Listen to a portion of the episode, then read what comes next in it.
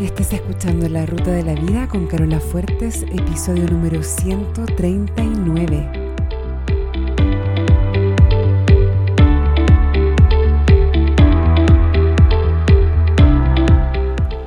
Porque lo importante no es el destino, lo importante es el camino.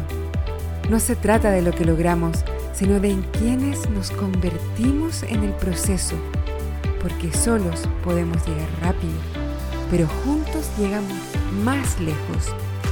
Te invito a compartir el camino. Bienvenido a la ruta de la vida. Hola a todos, mis queridos amigos y compañeros de ruta, espero que estén excelente esta mañana de julio. Acá en el hemisferio sur está muy frío, pero yo sé que la mayoría de quienes me escuchan están en México y en España. Así que deben estar pasando bastante calorcito. Y les quiero mandar un saludo muy cariñoso a todos ustedes que están escuchando desde Ciudad de México, Zapopan, Monterrey, Puebla, Querétaro, también en Madrid y Barcelona. Según mi, mi proveedor de hosting, esas son las ciudades de donde hay más descargas. También eh, están destacar las ciudades de Lima, Perú, y Santo Domingo en República Dominicana. Y bueno, también Santiago de Chile. Me siento muy internacional hoy y estoy súper agradecida. A pesar de que en mi país no, no se descarga tanto el podcast, me siento súper acompañada por todos ustedes que hay unas descargas desde lugares súper recónditos. Hay desde lugares recónditos en China, en Rusia, en África, en lugares muy locos. Así que eh, súper entretenido mirar las estadísticas del podcast. El próximo episodio voy a mandar saludos a las ciudades que eh, tienen más poquitas descargas, por lo que probablemente sea una persona o dos personas las que están escuchando. Pero bueno, esta semana quiero hablarles del tema de cultivar buenos pensamientos.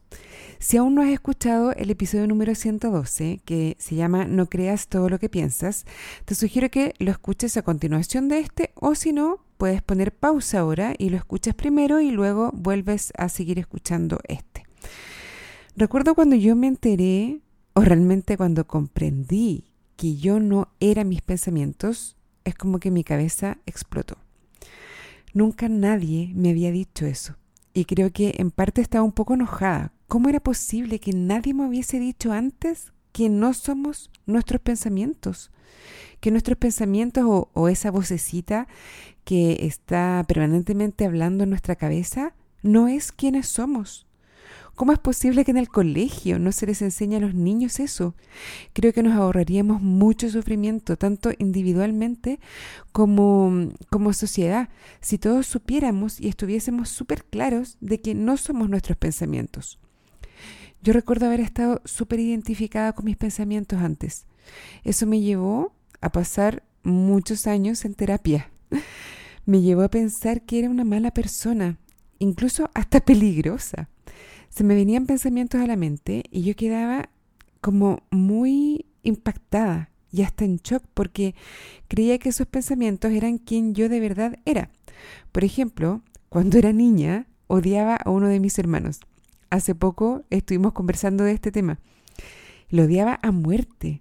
Realmente fantaseaba con que si él se moría o se iba a vivir lejos, íbamos a ser todos más felices no era tanto como que yo pensaba asesinarlos, pero pensaba que si por cualquier razón de la vida él se iba a un internado, a un viaje, o si le pasaba algo, iba a ser mejor para todos, para todos los que quedábamos.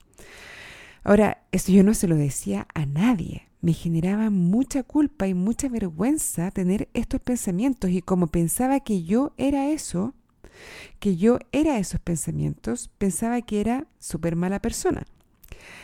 Así que si los demás supieran, obviamente nadie me iba a querer a mí.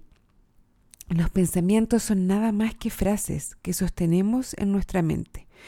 Y a veces son también imágenes, a veces incluso son películas. Y a veces son súper sencillos y unidimensionales y otras veces son mucho más complejos, involucran todos los sentidos incluso. Pero siguen siendo ideas en nuestra mente.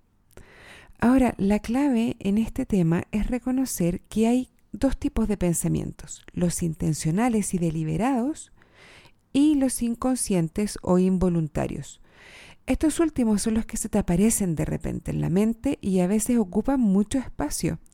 Son como ocupas. No sé si en todos los países se maneja el concepto de ocupas, pero yo me imagino que sí, que son estas personas que ocupan literalmente casas que están abandonadas o edificios abandonados y se instalan ahí a vivir sin ser los dueños o sin estar pagando un arriendo, sencillamente los ocupan y se llaman los ocupas. Bueno, hay pensamientos que son como ocupas, que si el espacio no está siendo vigilado y cuidado, se instalan y hacen su hogar ahí. Estos pensamientos pueden venir de diferentes partes. Puedes haberlos adoptado cuando eras niño incluso, que bueno, es cuando somos terreno más fértil para nuevos pensamientos. Pueden ser pensamientos de tu cultura, de tu sociedad, de tu país, de tu familia, de alguna persona importante en tu vida que plantó esa semilla en tu mente. O pueden ser de alguna película o alguna serie que viste hace poco o que cuando lo viste o lo escuchaste estabas como en un momento o en un estado como de haber bajado la guardia de tu mente. Todo a lo que estamos expuestos diariamente está polinizando tu mente. A nivel inconsciente estás recibiendo miles de ideas y pensamientos y a veces sin darnos cuenta las vamos adoptando como nuestras. Todo esto ocurre sin mucha dirección, sin intervención de nuestra parte. Y ya he hablado en otros episodios de lo importante que es no creer todo lo que piensas, porque nunca sabes de dónde viene, ¿no? Y también de la importancia de cuestionarse todo. La mejor manera de determinar si un pensamiento es bueno para ti es por los frutos que produce en tu vida. Si produce buenos frutos, entonces es bueno. Y si produce frutos malos, tal vez es mejor dejarlo ir. La manera en que podemos evaluar los resultados de un pensamiento es primero identificando la emoción o sentimiento que me genera cuando lo pienso y luego identificando qué acciones tomo desde esa emoción. Las acciones son las que finalmente crean los resultados en tu vida.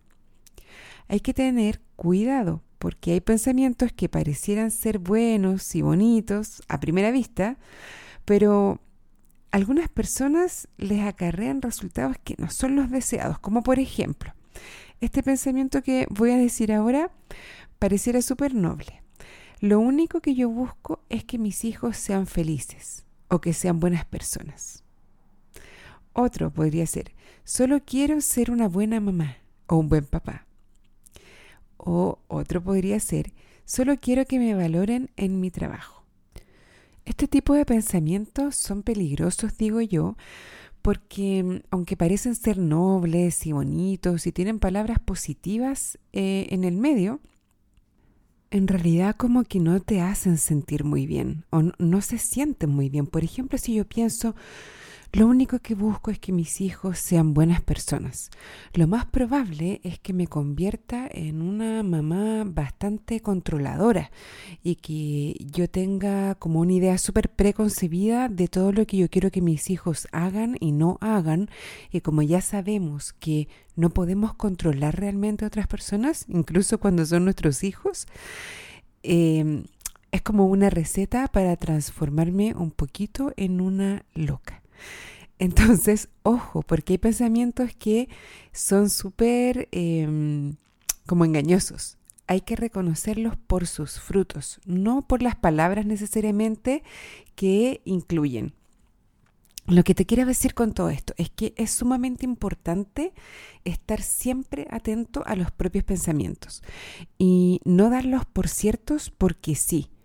Muchas personas se agobian un poco con esta idea de tener que hacer un inventario de todos sus pensamientos y, estar vigilante y tener que investigar qué resultados se están obteniendo para luego decidir si les sirven y si se los quedan o los dejan ir.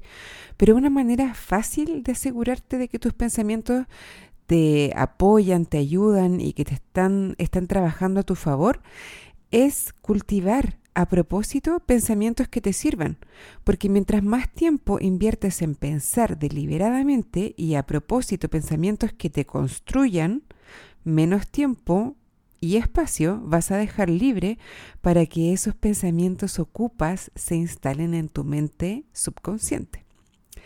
Mira, para lograr esto te quiero proponer tres consejos que son muy sencillos de implementar. Consejo número uno, curar tus fuentes de información. Esto quiere decir seleccionar cuidadosamente las fuentes de las que quieres obtener tu información y configurar tu vida en torno a esa elección. Por ejemplo, si hay un tema en particular que te interesa, busca información de ese, de ese tema lee libros, escucha, escucha libros como audiolibros o podcasts o programas de radio o ve programas de televisión de eso, conversa de eso. Y eso también significa apagar fuentes de información que no están alineadas con tu objetivo. Acuérdate que el día tiene solo 24 horas y que el tiempo que le dedicas a fuentes de información aleatorias es súper precioso. Por ejemplo, yo antes veía las noticias todos los días en la noche en la televisión y escuchaba las noticias en la radio cuando iba camino al trabajo. Claro, em, la información que dan en las noticias es súper aleatoria, no tiene que ver con mis intereses necesariamente. A veces también leía noticias en Internet y creía que tenía que estar informada de todo. Pero en 2009 hice el experimento de dejar las noticias, 100%. Me abstuve de consumir fuentes de noticias. Mi propósito era hacerlo por un mes, pero no he parado. Llevo ya más de 10 años sin consumir fuentes de noticias y siempre me entero de las cosas importantes porque alguien me las comenta. Y si nadie me las comenta, en realidad no eran tan importantes. Todo ese espacio y todo ese tiempo quedó libre para usarlo como yo quiera.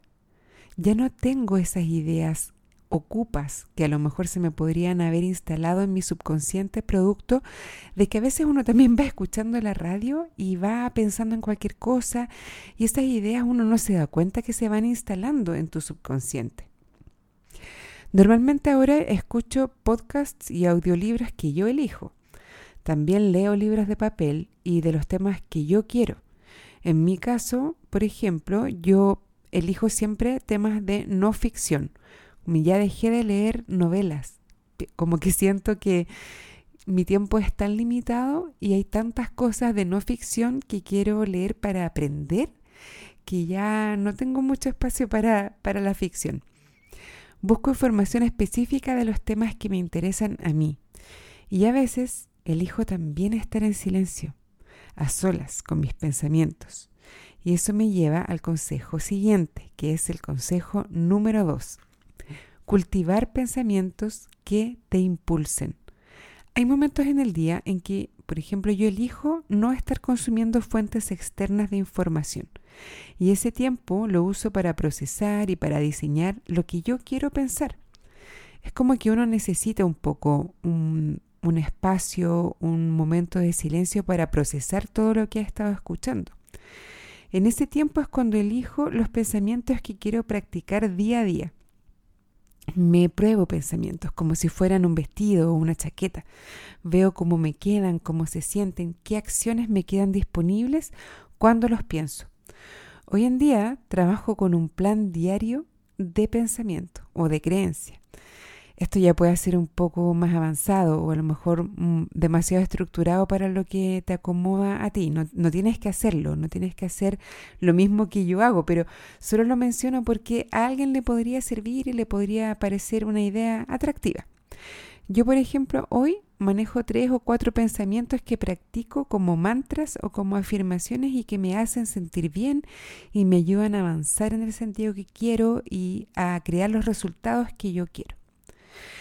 Y el consejo número tres es cuestionarte los pensamientos que te surgen espontáneamente y que te estén generando dolor o resultados que no quieres. Puede ser un pensamiento ocupa. Si es así, puedes dejarlo ir y puedes ocupar ese espacio con otro pensamiento que sí te sirva. ¿Cómo te puedes dar cuenta? Cuando estás en emociones que son sobreindulgentes, como por ejemplo la confusión, como la preocupación, la resignación, el estrés, cuando estás abrumado, cuando te sientes sobrepasado, es en esas emociones, en esos estados, cuando puedes preguntarte cuáles son los hechos reales, no tu percepción, cuáles son los datos puros de la causa de la situación y luego cuáles son tus pensamientos al respecto, porque son esos pensamientos los que te generan la emoción incómoda. No es la situación, son tus pensamientos. Y una vez que los identificas, te puedes preguntar, ¿es este pensamiento verdad?